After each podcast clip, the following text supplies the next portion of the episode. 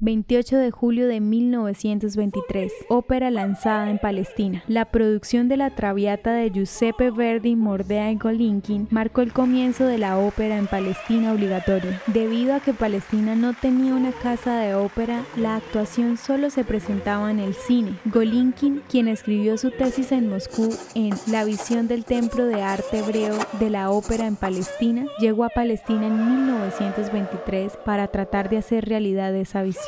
Golinkin dirigió a la Ópera Palestina durante cuatro años. La Ópera Palestina organizó 16 producciones en 1945, incluido Dan the Ward por Mark Lockery, la primera ópera escrita en hebreo. El 13 de noviembre de 1945, la soprano americana Edith de Philippe llegó a Israel y creó la Compañía Nacional de Ópera de Israel. La exitosa empresa atrajo un aumento de las estrellas de ópera internacionales para pasar tiempo en Israel. En 1982, el Ministerio de Cultura y Educación recortó la financiación a la Ópera Nacional de Israel y se cerró. Tres años después, el Consejo de Artes y Cultura creó la nueva ópera israelí.